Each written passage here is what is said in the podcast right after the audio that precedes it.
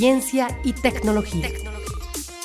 Para producir y emitir un programa del canal Telepacífico, tal como el informativo CBC, se requiere de una gran cantidad de equipos que consumen mucha energía. Solo en la parte de estudio están las potentes luces más los equipos que captan audio y video, transforman ese material y emiten la señal de televisión. A esto se suman los equipos de respaldo que permiten que todo siga funcionando aun si hay un corte de energía. Y toda esta tecnología además genera una gran cantidad de calor, por lo que para su buen funcionamiento debe refrigerarse. Así lo explica John Carlos Hurtado Gamboa, director técnico de Telepacífico. Todos esos procesos tienen que de una u otra manera estar, digamos, respaldados por el tema de temperatura, es decir, los aires acondicionados. Entonces, los aires acondicionados es una fuente importante de, de consumo de energía eléctrica. Por eso Telepacífico desde el 2019 implementó un sistema de energía alternativa a través de paneles solares para contribuir al medio ambiente y al tiempo mejorar los procesos de rendimiento en términos de consumo energético para la institución. La implementación que tiene eh, Telepacífico consta de aproximadamente 150 paneles solares, los cuales contribuyen con una carga útil energética de aproximadamente 50 kilovatios. Esto, lógicamente, entra a sumar a la carga de Telepacífico, a la carga energética, para lograr como beneficios unos resultados importantes en la reducción del pago que debe hacer Telepacífico por el tema de consumo energético. El balance hasta ahora es positivo en términos de consumo y reducción de costos.